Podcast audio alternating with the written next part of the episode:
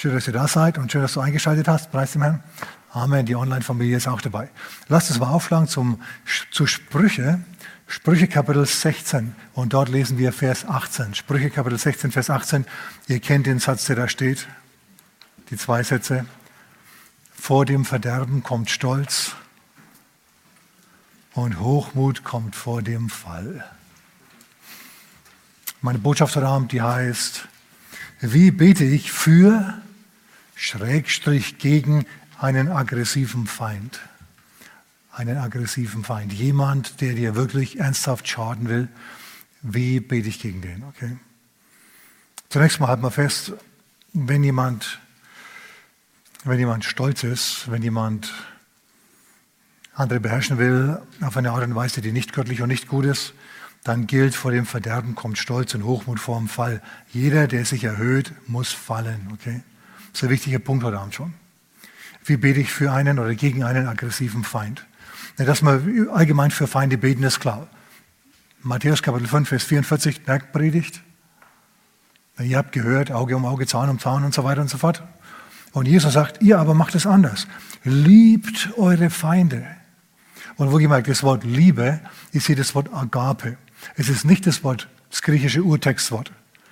Agape heißt göttliche Liebe, unabhängig von deinen Gefühlen. Die Liebe, mit der du deine Feinde lieben sollst, hat nichts mit romantischen Freundschaftsgefühlen zu tun. Okay? Weil da gibt es verschiedene Wörter im Griechischen. Zum Beispiel das Wort Philia, das wäre freundschaftliche Liebe. Und Eros, könnt ihr selber überlegen, was das bedeuten könnte. Ja, und du sollst deinen Feind lieben, aber schau jetzt nicht mit romantischen Gefühlen. Das ist Quatsch, das ist pervers, das ist Schwachsinn. Wie liebst du deine Feinde dadurch, dass du, obwohl sie versuchen dir zu schaden, immer noch schaust, dass, das, dass für sie das Beste auch mit rauskommt. Jetzt natürlich nicht, dass, sie, dass es ihnen gelingt, dass sie dir schaden, sondern dass sie umdenken. Schau, wenn du, wenn du für deine Feinde betest, dann sollst du nicht für Erfolg für deine Feinde beten im Sinn von, Herr, gib ihnen, dass sie ihre Ziele erreichen, weil das willst du ja genau nicht. Die wollen dir ja schaden, das sind ja deine Feinde. Also willst du natürlich nicht, dass die gelingen haben. So, du betest dazu nicht dafür, dass, die, dass es denen gelingt, sondern du betest anders. Ja, du betest, dass Gott sich ihnen offenbaren möge, dass Gott sie vom hohen Ross runterziehen möge. Amen. Schau, ähm, der Satz geht so. Matthäus Kapitel 5, Vers 44. Liebt eure Feinde, betet für die, die euch verfolgen. Also die euch nicht mögen, die gegen euch reden, die euch versuchen zu schaden. Das ist ein Aufruf zur Geduld, denn der Satz geht, wie gesagt, weiter jetzt, in Vers 45. Damit ihr Söhne eures Vaters seid, der in den Himmeln ist. Der lässt seine Sonne aufgehen über die Guten, über Böse und Gute. Er lässt regnen über Gute und Böse. Schau, eine Zeit lang ist für Gute und Böse das Leben ziemlich gleich. Aber irgendwann ist Schicht im Schacht. Irgendwann sagt Gott dann, okay, gut, jetzt wart ihr lang genug böse, jetzt muss ich euch zur Rechenschaft ziehen. Böse werden zur Rechenschaft gezogen und Gute werden belohnt. Ah, sag mal, preis dem Herrn. So, da drin kannst du ruhen. Was du nicht tun sollst, ist ungeduldig werden. Ne? Herr, was ist los? Der hat schlecht über mich geredet. Ja, und du hast noch nie schlecht über einen anderen geredet, richtig? Meine Güte, überleg doch mal, was aus deinem Mund schon alles rausgekommen ist. Hör mir auf. Okay, das halten wir fest. Es ist hier ein Aufruf zur Geduld. Gott ist langmütig, er lässt regnen, lässt die Sonne scheinen, er, er flippt nicht sofort aus, wenn irgendwie jemand einen Fehler macht, aber er merkt sich das, bis irgendwann das Maß voll ist und dann streitet Gott zur Tat. So, also wie beten wir für unsere Feinde, unsere normalen Feinde eher, keine Feinde, die jetzt uns den Tod, auf unseren Tod hinarbeiten oder unseren gewaltigen Schaden hinarbeiten. Wie wir für die beten, schauen wir gleich. Aber für normale Feinde, okay, einfach Knallköpfe und was sonst noch rumläuft. Die, äh, für die beten wir, dass der Herr sich ihnen offenbaren möge. Wie zum Beispiel schaut ihm Saul von Tarsus. Für den hat Stephanus gebetet, als sie ihn gesteinigt haben. Für den hat die Gemeinde gebetet, für den Verfolger. Und irgendwann, als er dann mit Jerusalem fertig war, da hat ihn Gott gelassen und er nach Damaskus weiter wollte, um die Gemeinde dort zu verfolgen. Da war Gott dann nicht mehr dafür zu haben. Ja? Das, mm, mm. Da hat Gott hingelangt und hat ihn vom hohen Ross runtergeholt und fumm, auf den Boden gehauen. Und dann lag er da, verblitzt und hat gefragt, Herr, wer bist du? nachdem ihn ein helles Licht vom Himmel umleuchtet hat und die harte Rechte vom Herrn vom Pferd geholt hat. Ich bin Jesus, den du verfolgst. Es ist nicht gut für dich, es wird dir nicht gelingen. Es ist, es ist, ähm, es ist nicht gut für dich, wieder den Stachel zu löcken. Hast du das schon mal gelesen? Das heißt, gegen den Stachel auszuschlagen. Du tust dir nur weh. Also, es ist wichtig, dass wir das festhalten. Sag mal mit mir Hochmut. Kommt vor dem Fall. Und ob du jetzt ein Pharisäer bist wie Saul oder ein durchgeknallter Politiker bist oder ein Kollege, der nicht ganz sauber ist oder ein Chef, der eigenartig drauf ist. Hochmut kommt vor dem Fall. Ist so. Okay, aber jetzt äh, nochmal ganz kurz. Schau, das Beste ist, wenn du, wie gesagt, für einen solchen Feind beten tust. Nicht, dass der zugrunde geht, Herr, lass ihn krepieren. ja, nein, sondern das magst du ja anders. Du bittest, Herr, gib ihm Licht. Zeig ihm, was für ein Schwein das er ist. Überführe ihn von Sünde, Gerechtigkeit und Gericht und diesen Dingen. Ja, und hol ihn vom hohen Ross, kannst du alles beten. Und dann passiert es, dass dein Feind sich bekehrt, wie Saulus, aus dem wurde dann der Paulus. Es ist, pass mal auf, dein Triumph ist, der echte wahre Triumph ist, wenn dein Feind zu dir ins Lager überwechselt. Nicht die Vernichtung deines Feindes ist ein Triumph, sondern das Gewinnen deines Feindes, wenn der zum Freund wird. Das ist der, das ist der Triumph, den wir eigentlich wollen. Amen. Das ist, das, das ist der Triumph, den wir wollen, definitiv. So, daran arbeiten wir, deswegen kommen wir mit Leuten aus. Deswegen halten wir uns an Römer Kapitel 12, Vers 20. Da steht, wenn nun deinen Feind hungert, so speise ihn. Was, den? Ja, den. Und wenn ihn dürstet, so gib ihm zu trinken. Denn wenn du das tust, so wirst du feurige Kohlen auf sein Haupt sammeln. Feurige Kohlen in zweierlei Hinsicht. Einmal, wenn er böse ist und du gut bist, dann fühlt er sich schlecht. Weil normalerweise ist es so, dass, dass, dass der hinhaut und dann will er, dass du zurückhaust und auf die Art und Weise kommt dann ein, ein schönes Gefecht in Gang. Wenn du aber jetzt da nur ausweichst, ja, dann äh, kommt er nicht auf seine Kosten dran emotional, okay? Und wenn du dann auch noch gut zu ihm bist, dann kann es sein, dass er sich wirklich schlecht fühlt. Und wenn er kein totaler Unmensch ist, dann geht er vielleicht in sich und zum Schluss ändert er sich. Und dann hast du ihn gewonnen. Auf diese Art und Weise, wenn du den gewonnen hast, äh, hast du was gewonnen. Das ist der eigentliche Triumphschau. Der Triumph ist nicht die Vernichtung, sondern der Triumph ist, den zu gewinnen. Übrigens auch für Jesus. Für Jesus ist der, Triumph nicht darin, die Sünde zu vernichten, sondern die Sünde zu gewinnen und zu seinen Schafen zu machen. Amen. Also den Hintergedanken, den dürfen wir nicht vergessen. Ganz, ganz wichtig. Andererseits, wenn der nicht zieht, wenn der sich dem Guten verweigert und böse bleibt, dann kann es gut sein, dass der Herr sagt, okay, feurige, so, mit feurigen Kohlen hast du geworfen, feurige Kohlen sollst du haben. Okay, und dann hat er auch nichts mehr zu lachen. Na, denn in Sprüche 17, 13, da steht, wer Gutes mit Bösem vergilt, von dessen Haus wird das Böse nicht weichen. Also wenn dir jemand was Gutes tut und du dem was Böses tust, dann verfolgt dich das Unglück. Dann kommst du auf keinen grünen Zweig, dann wird es nichts mehr mit dir. Das ist so eine Sache. Ähm, gut, also wenn es nicht zieht, schau, wenn deine Versöhnungsangebote nicht ziehen, weil der Feind einfach, weil der Gegner, weil dein Feind ja einfach zu böse ist, dann musst du das Gott überlassen und daran denken, dass wenn du gut bist und der andere böse ist, dass der Herr sich zum Schluss darum kümmert. Wenn der böse ist, dann zieht er das Schlechte an und dem passieren schlechte Sachen und da musst du nicht nachhelfen. Okay? So, ähm, da gibt es ein Beispiel in der Bibel, im 1. Samuel Kapitel 25, 21. Und zwar hat David, als Saul ihn durch die Prärie gejagt hat seinerzeit, ne, er musste ja verliehen, hat er sich gedacht, gut, ich, jetzt, ich bin jetzt der Chef von 600 Soldaten, muss denen irgendwas zu tun geben, hat er denen aufgegeben, den reichen Rancher Nabal zu bewachen. Das heißt, seine Herden, dass, dass kein Indianer was klaut und kein Viehdieb was klaut und so weiter. So haben sie das gemacht. Und ja, das hat er gemacht. Den ganzen Sommer über hat er dem die, auf die Herden aufgepasst. So freiwillige Cowboy-Dienste umsonst quasi. Ja? Und als dann der Winter kam und es ein bisschen kritisch war, hat er zu dem Besitzer, zu dem Nabal, zu dem Rancher schicken lassen, hat gesagt, sei doch so gut und tu uns mal ausstatten für den Winter, wir brauchen auch was. Und der hat die fortgeschickt. Nein, überhaupt, was soll denn das? Ihr seid davongelaufene Diener von irgendjemandem. Euch, ich, wir geben nichts, geht wieder. Kennen wir ja, ne? Wir geben nichts. Und ähm, bei mit Nabal war es dann so, dass, dass Gott ihn geschlagen hat. Weil der hat, der hat Gutes mit Bösem vergolten. David beklagt sich in dem Vers, den ich gerade zitiert habe. David sagt, hallo, ich habe Gutes getan und dafür gilt mir Gutes mit Bösen. Wenn meine Leute nichts zu essen haben im Winter, dann schaut es wirklich schlecht für uns aus. Hat er sich überlegt, ja gut, wenn es dir nicht gefällt, dass ich auf dich aufpasse, dann überfalle ich dich halt. Und das hat er gemacht mit seinen Leuten. Und die Frau dieses reichen Mannes, die ist gekommen und hat sich ihm entgegengestellt, hat gemeint, halt, halt. Ne, hat sich dann höflich verbeugt und hat eine Rede gehalten an den David. Und er war so dermaßen beeindruckt, dass er, dass er diesen, dieses Gut nicht überfallen hat. Er hat sich gedacht, okay, und ist wieder heim. Und dann ist was passiert. Die Frau hat ihrem Mann, der gerade betrunken war, erzählt, was er alles für einen Mist gemacht hat.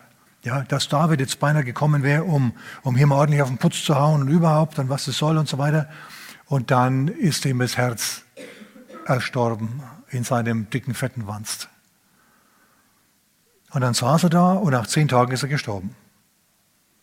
Und nachdem er dann tot war, hat sich David an diese Frau erinnert und hat äh, um sie geworben und dann hat er sie geheiratet, weil sie hat sich auch gedacht, ja, pf, nächsten König heiraten, prima, super, klar, warum nicht, ja, gibt schlechtere Partien hat, äh, hat sich dann also von dem heiraten lassen. Und du musst bedenken, die war ja die Erbin von dem Kram, von dem Nabal.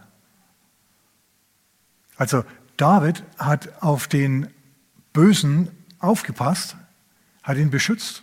Und nachdem er sich nicht revanchiert hat, hat Gott den Bösen aus dem Weg getan und hat David alles gegeben, was dem Bösen gehört hat.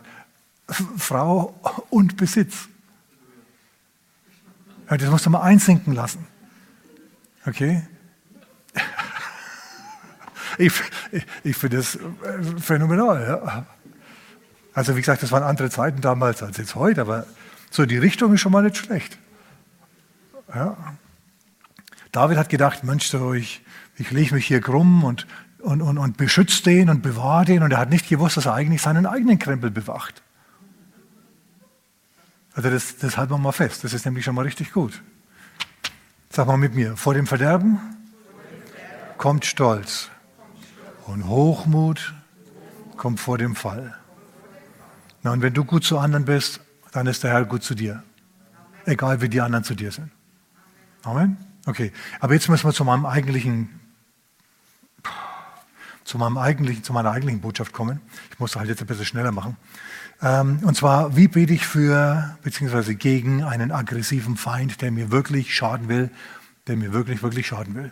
Okay, und jetzt sind wir im zweiten Könige und in den Kapiteln 18 und 19. Kapitel 20 schauen wir uns mal anders an, da steckt auch was Wunderbares drin, aber heute interessieren uns die beiden Kapitel 18 und 19. Zweite Könige 18 und 19. Wir, müssen, wir wissen mittlerweile, was die vier apokalyptischen Reiter sind, richtig? Der Weise, der erste Reiter, der weise Reiter ist ein Eroberer, dem Gott es gegeben hat, Nation um Nation zu schlucken und ein Reich zu bauen.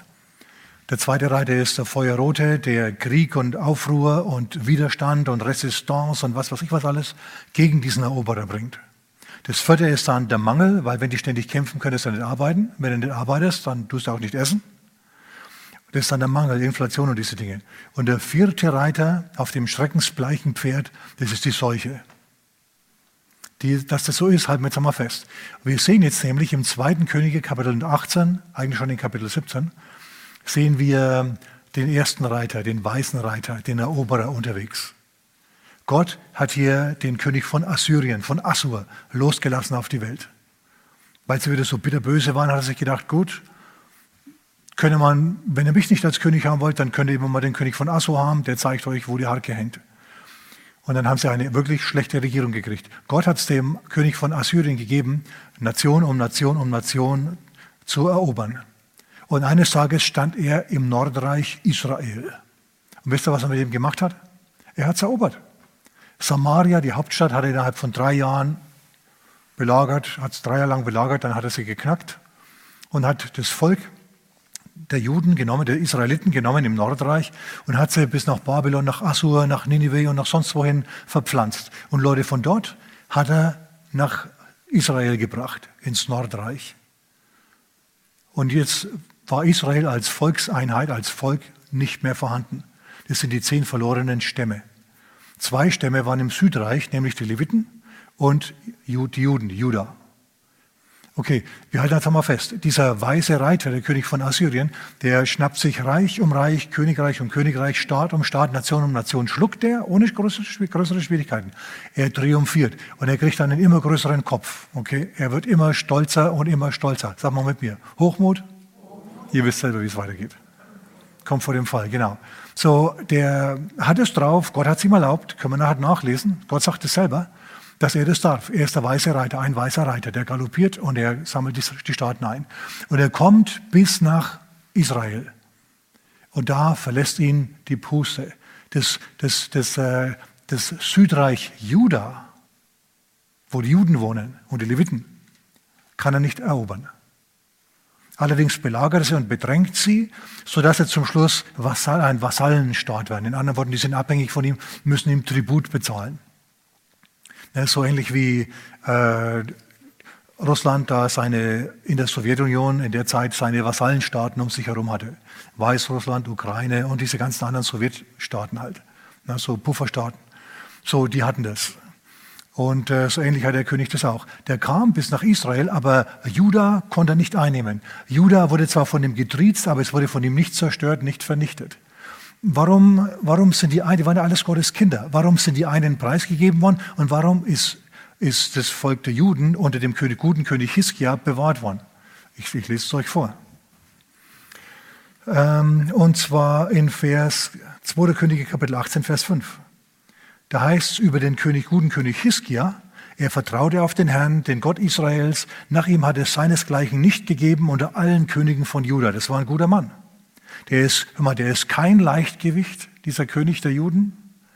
Der ist ein ernsthafter Nachfolger des Herrn. Der hält sich an die zehn Gebote. Der ist ein guter Mann. Und wenn du so lebst, schau, dann hast du einen gewissen Stand, dann hast du ein Standing vor Gott. Dann bist du kein Leichtgewicht. Wenn du Gott ernst nimmst, nimmt er dich ernst. Dreh dich mal zu deinem Nachbarn. Nimmst du Gott ernst? Frag ihn mal. Ja, das ist wichtig im Moment der Krise, sage ich euch. Na? Das, ist, äh, das kannst du nachlesen in 1805. In 1812, da lesen wir,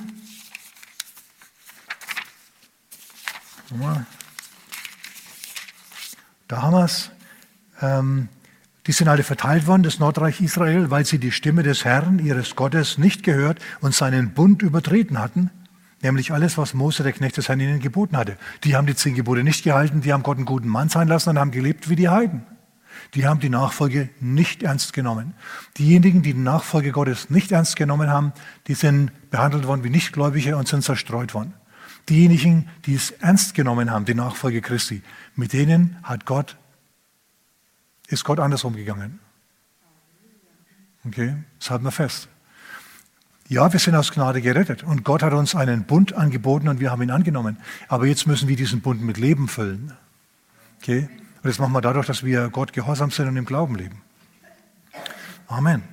Also Israel ist gefallen, das Nordreich, weil sie auf die Stimme des Herrn nicht gehört haben, weil ihnen der Bund Gottes egal war. Lass Gott einen guten Mann sein, ich bin getauft und das nächste Mal, wenn ich in die Kirche gehe, das will ich, das wenn ich tot bin, fertig. Austreten? Nein, auf gar keinen Fall, weil ich war hier kirchlich beerdigt bin. Sicher ist sicher. Na, so wird es nichts, so wird es nichts, so wird es nichts. Naja, gut. Also wir wissen jetzt auf jeden Fall, warum was ist. Die im Süden sind bewahrt worden, weil sie Gott nachgefolgt sind. Die im Norden sind preisgegeben worden, weil sie Gott nicht nachgefolgt sind. So einfach ist es seinerzeit gewesen. Okay, und äh, dieser gute König Hiskia, von dem lesen wir, dass er, ein, wie gesagt, ein guter Mann war und Gott war mit ihm und alles, was er gemacht hat, hat ihm, ist ihm gelungen. Wer wäre wär gern auch jemand, dem alles gelingt? Oh Mann, definitiv. Dem gelingt alles. Und jetzt war er ein, ein Vasall des Königs von Assyrien. Ihr wisst schon, er musste dem Steuern bezahlen und so. Und nachdem der Herr mit ihm war und nachdem er so viel Erfolg überall hatte, hat er sich gedacht, hey, ich arbeite jetzt nicht mehr für den König von Assyrien, ich mache mich jetzt selbstständig. Ich bin genauso gut wie der, ich habe es genauso drauf wie der. Ich werde mich selbstständig machen. Und, dann, und er hat aufgehört, dem König von Assyrien Tribut zu bezahlen. Das hat ihm gar nicht gefallen. Er war sich sicher, Hiskia war sich sicher, Gott ist mit mir, wer kann gegen mich sein? Yeah. Und es ist ja gut für ihn. Nur jetzt passiert was. Und jetzt passiert was Hammermäßiges. Der König von Assyrien denkt sich, ich lasse dich nicht gehen. Du musst weiter für mich, du musst weiter für mich tätig sein. Du musst weiter Geld für mich verdienen. Und dann kommt er mit einer riesigen Armee und walzt runter und er belagert die ganzen Städte Israels und er nimmt die, die befestigten Städte Judas ein. Jetzt überleg dir mal, du bist der König von Juda, dir gelingt alles, du bist ein Mann Gottes, du folgst Gott nach und jetzt kommt dein Erzfeind an und vernichtet eine große Stadt nach der anderen. Eine große Stadt nach der anderen geht unter, bis zum Schluss nur noch die Stadt Jerusalem mit dir drinnen überlebt hat, sicher ist. Und die wird jetzt belagert. Also wenn ich der gute König Hiskia gewesen wäre, ich habe mir gedacht, Herr, Herr, wa, wa, wa, warum geht mein ganzes Land hier in den Bach runter? Warum diese Riesenverluste? Da ist ja nichts mehr übrig von uns. Wir, wir Juden sind ja auf Jerusalem reduziert. Herr, was ist denn da los? Also wir halten mal fest. Es kann auch richtig, richtig guten Leitern mal so richtig, richtig schlecht gehen im Werk. Nicht, weil sie schlecht sind, sondern weil offensichtlich, hört mal, weil offensichtlich das Volk der Juden nicht dieselbe Qualität hatte wie ihr König. Hiskia ist Gott nachgefolgt, aber die anderen offensichtlich nicht so entschieden. Schau, es kann der beste Leiter noch so viel leiten, wenn seine Nachfolger aus Typen wie Judas bestehen. Und das war der Fall bei Hiskia offensichtlich. So hat Gott diese ganzen Länder da, diese ganzen Städte preisgegeben und dem, Hiskia wurde natürlich mulmig. Ähm, was er nicht wusste, ist es, dass der König von Assur ein weißer Reiter war, dass Gott den losgeschickt hat und dass Gott ihn an der Leine hat, dass er nichts machen kann, was Gott ihn nicht lässt. Das hilft zwar denen nicht, die besiegt wurden von ihm, besiegt waren von ihm, aber das hilft denen, die wirklich mit Gott gehen und ihm nachfolgen, denen hilft es. Okay, die können zuversichtlich sein, obwohl ihnen das Herz bluten muss bei dem Leid, das sie um sich herum sehen. Sie trifft es nicht, aber weil sie den Bund mit Gott ernst nehmen. Aber alle anderen leiden, das lässt sich nicht kalt. Das hat den König auch nicht kalt gelassen. Das war furchtbar, was er da gesehen hat. Aber das war der Grund. Ja, die haben nicht dieselbe Qualität gehabt wie er. Die sind nicht wirklich so mit Gott gegangen wie der König. Obwohl der König Prediger ausgesandt hat und die ausstaffiert hat und alles, richtig, äh, guter Mann war, richtig guter Mann war. So, jetzt äh, kommt der König von, von Assyrien mit seinen Leuten und er baut da Lautsprecher auf vor der Stadtmauer von, von Jerusalem und beschallt die mit Propaganda. Assyrer sind die Größten, Assyrer sind die Besten, kein Gott ist größer als unserer und euer Gott ist unserem völlig unterlegen. Denkt mal nach, dieses Land und jenes Land und dieses Land und jenes Land, haben deren Götter sie vielleicht beschützt vor uns? Nein, haben sie nicht. Sie haben, sie, sie haben euch preisgegeben, weil mein Gott ist größer als dein Gott, sagt der König von Assyrien. Aber diesmal hat er sich mit dem falschen Gott angelegt. Okay? Und ähm, die, was er also will, was der König von Assyrien will, der will, dass die Leute auf ihn schauen und auf seine Großmächtigkeit.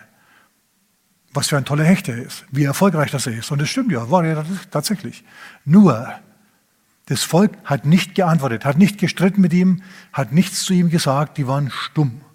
Was der König von Assyrien wollte, der wollte das Augenmerk des Volkes wegwenden von dem Bund, das das Volk mit Gott hatte, hin auf die Strecken des Königs von Assyrien. Der König von Assyrien sagt, macht die Stadt auf und ergebt euch, dann geht's euch gut. Wenn er nicht die Stadt aufmacht und euch ergebt, dann massakrieren wir euch und wer kann was gegen uns ausrichten? Wir sind ja die Größten, wir sind die Besten, unser Gott ist der Größte, viel größer als eure. Aber das Volk ist ruhig, das Volk weiß, der König hat gemeint, wir sind Kinder Gottes, wir haben einen Bund mit Gott seit Mose und wir halten diesen Bund und, und wir achten nicht auf das, was der König von, von Assyrien sagt. Wir hören die Propaganda nicht, wir schauen nicht auf das, was die Welt sagt, wir schauen auf das, was das Wort Gottes sagt. Und du, das ist leichter gesagt als getan. wenn dein Land sich auf deine Stadt reduziert hat. Und Hiskia hört es und er, und er geht, was er, was er macht, ganz interessant, muss ich euch unbedingt mitteilen. Also der Herr war mit ihm und alles, das ist ganz wunderbar. Und der König von Assyrien kommt jetzt und, und, und Hiskia kommt und sagt, Hiskia betet nicht. Hiskia geht nicht zum Propheten Jesaja, der zu der Zeit auch gelebt hat, sondern Hiskia reagiert menschlich. Er sagt zum König von Assyrien, ich habe gesündigt. Was du mir auferlegst, will ich bezahlen. Und der König von Assyrien, der sagt, ja, dann bezahl mal 300 Talente Silber und 50 Talente Gold. In anderen Worten, dann bezahl mir mal ordentliche Milliardensummen hier. Was macht der König? Hiskia, der macht das tatsächlich. Der plündert den Schatz des, von Gottes Haus. Und seine königliche Schatulle außerdem. Der plündert den, Schatz, den Staatsschatz, nimmt sein ganzes Geld und gibt es dem König von Assyrien. Der will dass er ihn in Ruhe lässt. Er versucht sich mit ihm zu einigen auf menschliche Art und Weise, indem er ihm die Hand gibt. Aber der König von Assyrien, der nimmt die Hand. Aber jetzt liest mal, was weiter passiert. Der König von Assyrien nimmt jetzt das ganze Geld und, und und Hiskia ist in den Tempel Gottes und hat die goldenen, Zier, die goldenen Verzierungen im Tempel des Herrn abgebrochen und hat sie dem König als Lösegeld gegeben, als Tributzahlung. Opfer Gottes, die er selber angebracht hat. Ja, also so eine Sache. Okay, hat er gemacht. Was macht der König von Assyrien? Sagt er jetzt, vielen Dank und zieht ab. Der sagt sich, oh, wenn da so viel Geld da ist, dann muss er doch mal nachschauen, was noch alles da ist. Und er zieht nicht ab, sondern er belagert die Stadt jetzt erst recht. So, schau, manche Feinde, die sind so, wenn du denen den kleinen Finger gibst, wollen sie die ganze Hand. Wenn du denen die Hand gibst, dann wollen sie den ganzen Arm. Ja? Wie der Hai, der den Arm des Surfers in, in, in, in sein Reich eingegliedert hat, sozusagen, indem er ihn verspeist hat. Das hat dem Surfer überhaupt nicht, Surfer, ihr wisst, was das ist, Wellenreiter, überhaupt nicht gefallen, ja. Aber, aber manche sind so, manche sind so. So, Hiskia versucht also im Guten. Okay, er, er demütigt sich vor dem. Und der, der, der sagt, hey, mir egal. Wenn du mir den kleinen Finger gibst, nehme ich die ganze Hand. Es gibt so Leute. Du kannst dich mit manchen Leuten nicht einigen. Was machst du jetzt mit denen? Interessiert es irgendjemanden? Obwohl ich schon eine halbe Stunde jetzt dran bin. Habt ihr noch ein paar Minuten? Okay, gut. Oh Mann. Also was mache ich mit feindseligen Leuten? Für die zu beten ist schwierig. Manchmal schreiben mir Leute und sagen, ich bete für diese Regierung nicht. Das sind alles Armleuchter. Und ich denke mal, du meine Güte, es gibt schlimmere Armleuchter. Ja? Ich bleibe beim Thema. Okay, also, ähm, was macht Hiskia in Kapitel 19, in Vers 1? Was gibt es dazu? in, in, äh, in, Kapitel 19, Vers 1, 2. Könige 19, da geht Hiskia, ähm, sage ich, wo er hingeht. Ja, er geht in Sacktuch und in Asche und er geht ins Haus des Herrn. Sag mal endlich. Endlich, endlich geht er ins Haus des Herrn. Er hört die Propaganda und er, und er denkt sich, ja, die sind wirklich so erfolgreich. Und er zerreißt also sein Gewand, das war ein Trauerausdruck. Ja, und er wirft sich von Herrn nieder und fängt jetzt endlich an zu beten. Ja, und was macht er? Er schickt seine obersten Beamten zum Propheten Jesaja und sagt, so spricht Hiskia, ein Tag der Bedrängnis und der Züchtigung und der Schmähung ist dieser Tag.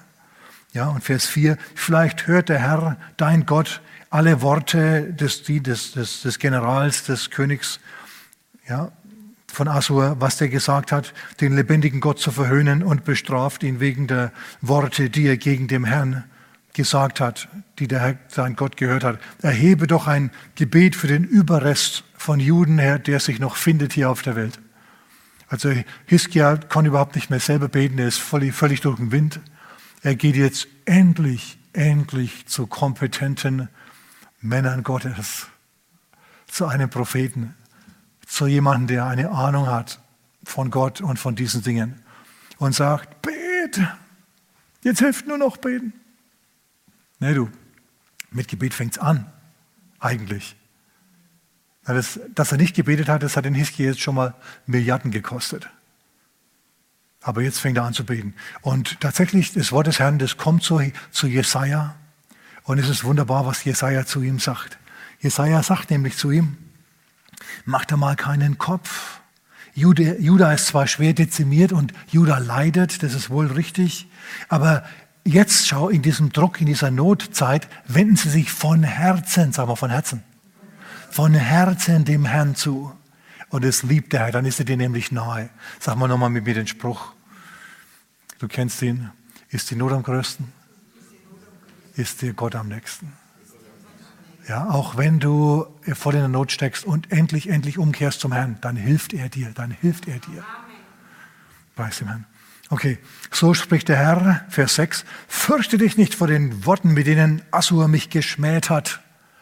Gott erhört Gebet. Was passiert? In Vers 7 sagt Gott, ich will ihn ein Gerücht hören lassen, dass irgendwo da drüben in seinem Reich er angegriffen wird und dann wird er von dir abziehen und wird dich in Ruhe lassen. Und nicht nur das, sagt, sagt äh, Gott zu Hiskia, er sagt, äh, er wird in sein Land zurückgehen und dort wird er durchs Schwert umkommen. Also dieser König hat Gott gelästert und war sehr, sehr stolz, sehr, sehr, sehr stolz. Sag mal mit mir Hochmut. Du kennst den Rest. Kommt vom Fall, genau. Der war extrem hochmütig, der sehr erfolgreich und hatte so einen Kopf auf zum Schluss. Schau, wenn du, wenn du Erfolg hast, wenn du siegreich bist, dann musst du besonders demütig sein, dann musst du besonders dein Herz in die Hände nehmen. Ja, und, und vom Herrn demütig wandeln, weil es kann nämlich auch wieder umgekehrt gehen. Auf jeden Fall sagt der, der Prophet das. Und tatsächlich, der General zieht von der Stadt ab und stellt fest, oh, der König, der ist tatsächlich, der kämpft jetzt irgendwo. Und dann lässt der König von Assyrien einen Brief schicken an den Hiskia. Und da steht wieder drin, denk dir ja nicht, dass dein Gott dir geholfen hat. Dein Gott ist ein Loser wie alle anderen Götter. Ihr seid mir ausgeliefert. Ich komme gleich wieder und mache euch alle, nur dass ihr es wisst und überhaupt. Und diesmal geht Hiskia und betet selber. Zusammen mit dem, mit dem Jesaja. Hiskia betet und Jesaja hat ein Wort für ihn. Er sagt zu ihm, ähm, also zunächst einmal sagt Hiskia zu ihm, er betet jetzt für seinen Feind. Pass mal auf, wie er betet. Er sagt, Herr, Herr, mit dem kann man nicht in Frieden leben. Ich bitte dich, Herr, dass du, dass du auf den Stolz und den Hochmut seines Herzens blickst. Herr, in deinem Wort heißt, Hochmut kommt vor dem Fall. Hey, wir bitten dich, dass du den König von Assyrien fallen lässt dass er nicht mehr schaden kann. Herr, der mag ein weiser Reiter sein, ein Eroberer, aber er ist stolz, er ist hochmütig und Hochmut kommt vor dem Fall. Herr, und dann erzählst du, schau, was der Feind, mit dem du keinen Frieden machen kannst, was der alles falsch macht. Dass er sich gegen Gott auflehnt, dass er anderen schadet und dass es gut für Gott ist, wenn er diesen aus, der, aus dem Verkehr zieht. Und jetzt kommt Jesaja und hat ein Wort für ihn. Dieses Wort ist fantastisch, sehr, sehr interessant. Könnt ihr das selber nachlesen? Gott sagt zu, zu Jesaja, ähm, und Jesaja sagt es dem König, er sagt ähm, folgendes, ich mache es mit eigenen Worten. König Hiskia, pass auf, ich, Gott, habe dem König von Assyrien gegeben, dass er ein Reich nach dem anderen schluckt. Das könne, könne nachlesen in, ähm, in Vers 20. Da offenbart Gott dem Propheten, dass der König von Assur ein weiser Reiter ist. Der Apokalypse, ja, ein Gerichtswerkzeug Gottes. Hast du nicht gehört, sagt Gott zum König von Assur, dass ich lange vorher es gewirkt habe und von den Tagen der Vorzeit her es gebildet habe. Nun habe ich es kommen lassen, dass du befestigte Städte verwüstest und zu öden Steinhaufen machst. Aber weil du mich geschmäht hast, weil du so ein elender Stinker bist und weil du so einen Kopf hast, werde ich jetzt einen Ring in deine Nase tun, wie wenn du ein Ochse wärst, und werde dich wieder zurückziehen auf den Weg, den du gekommen bist. Wegen deines Tobens gegen mich, Vers 28, gegen mich und weil dein Übermut in meine Ohren heraufgekommen ist, weil dein Übermut in meine Ohren heraufgekommen ist. Herr, mein Feind ist übermütig. Herr, mach was.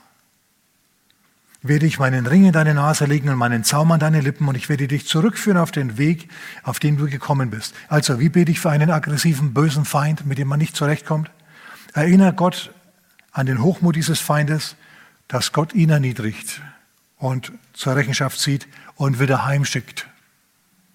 Ja, und neutralisiert. Preis dem Herrn. Erinnere Gott an all das Schlechte, das dein Feind getan hat und nenn ihm Gründe, nenn Gott Gründe, warum der scheitern soll.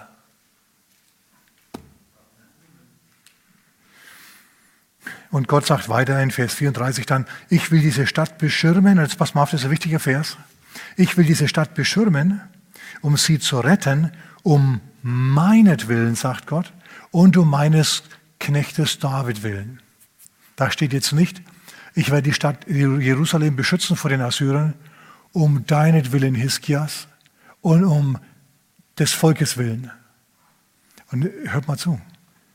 Das ist entlastend für den Hiskia.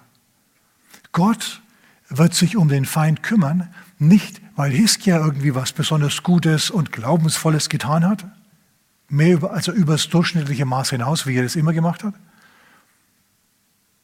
sondern vielmehr, weil der Gott beleidigt hat, dieser Feind, erstens, und wegen meines Knechtes David. Deswegen werde ich den bestrafen. Wegen der Meriten von David, weil David was richtig gemacht hat, weil Gott David so gern hat, beschützt Gott jetzt das Königreich von David, obwohl David schon längst beim Herrn ist. Er ist gut zu Juda, nicht wegen Hiskia oder wegen des Volkes, sondern wegen sich selber und wegen David. In anderen Worten, er muss nichts machen, er wird einfach so gesegnet, weil Gott es so will, weil er Gott darum gebeten hat. Deswegen wird er gesegnet. Aufgrund dessen, dass Gott jetzt sauer ist auf den Hochmut dieses Königs von Assur. Erstens und zweitens, weil David so gut war. Schaut, das Geheimnis ist folgendes. Wir werden auch gesegnet, nicht unbedingt, weil wir so überdurchschnittlich sind, sondern weil wir uns, weil wir Jesus nachfolgen. Hiskia ist wegen David gesegnet worden und du und ich, wir werden gesegnet wegen Jesus. Leute, das ist gute Nachricht. Wenn du total durch den Wind bist, wenn du nicht mehr weißt, wo der Kopf steht, wenn du, wenn du gerne glauben würdest, aber keinen Glauben mehr hast, weil du irgendwie zu, zu sehr durch den Wind bist, das gibt's alles. Ich kenne Leute, das ist denn schon passiert. Wenn du also so nicht weißt, was du jetzt machen sollst. Sollst du das Wort Gottes bekennen? Sollst du jetzt beten? Sollst du vielleicht noch fasten? Sollst du vielleicht was geben? Was, was mache ich jetzt? Der Herr kümmert sich um dich, um seinetwillen und um Christi willen. Das entspannt dich. Du musst nichts machen. Du kannst dich zurücklehnen und kannst sagen, Herr, um deinetwillen und um Christi willen, danke für den Segen. Das ist ziemlich gut.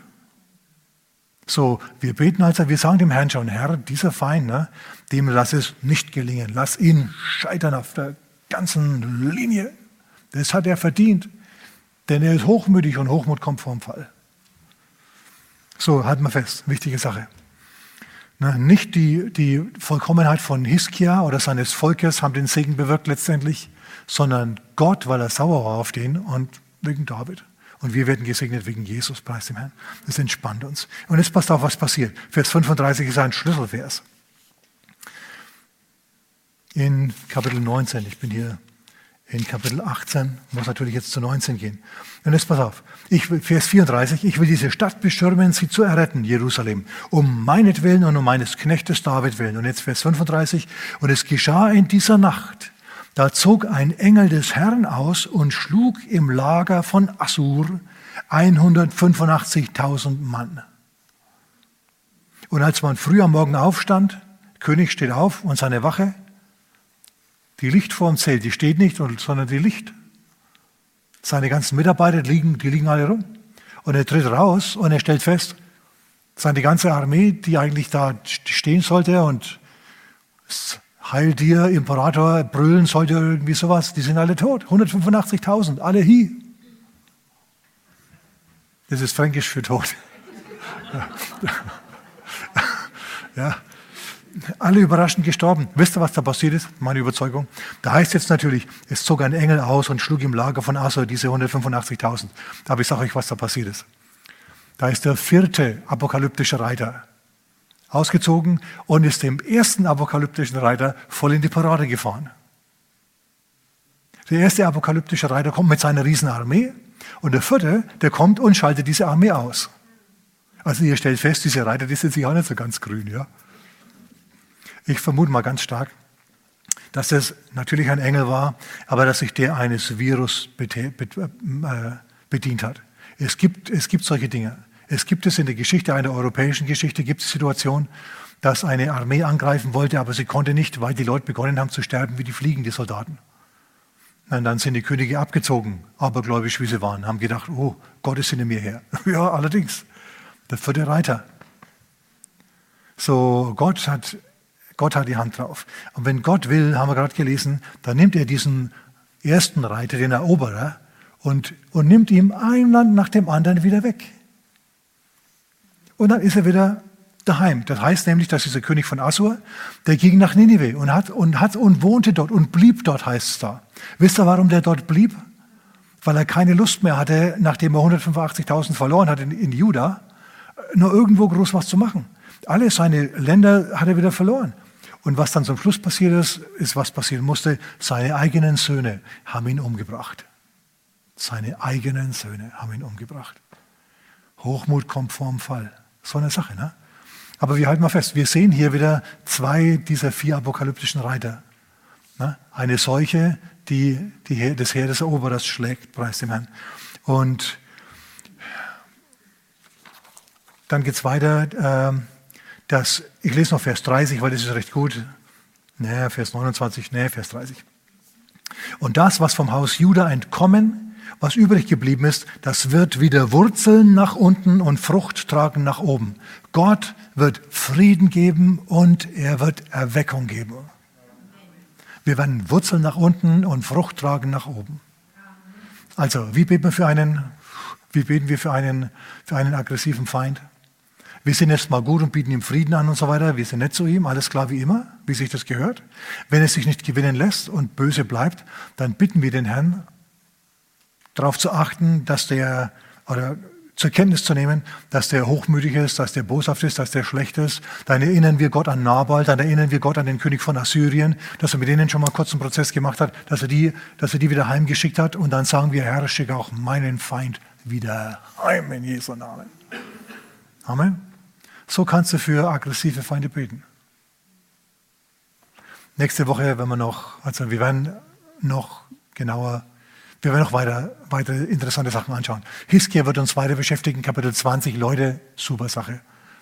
Was da noch drin steht, kann man Gottes Sinn ändern? Ja, ich sage es euch, ja, es kann man, aber wie das geht, ja, dass man Gott dazu kriegt, überlegt dir das mal, dass er macht, was du willst. Das schauen wir uns demnächst an in, diesem, in dieser Gemeinde. Theater wäre jetzt der falsche Ausdruck. Amen, lass uns beten miteinander. Herr, Du siehst, Vater, wo Kriege und Kriegsgerüchte, wo Empörungen sind und wo, wo, wo, wo, wo Überfälle und Belagerungen und diese ganzen Dinge stattfinden, Herr. Vater, wir bitten dich in Jesu Namen, dass du den großen Stolz, Vater, die Hybris des Angreifers zur Kenntnis nimmst und siehst, Vater, und diesen möchtegern Eroberer nimmst, Herr, und wieder heimschickst und neutralisierst in seiner Wirkung. Vater, wir bitten dich in Jesu Namen um deine Kinder willen, um deinetwillen und um deine Kinder willen, um Christi willen, Herr dass du Frieden gibst. Im Osten genauso wie bei uns hier. Vater, wir befehlen dir die Situation an, in Jesu Namen. Amen.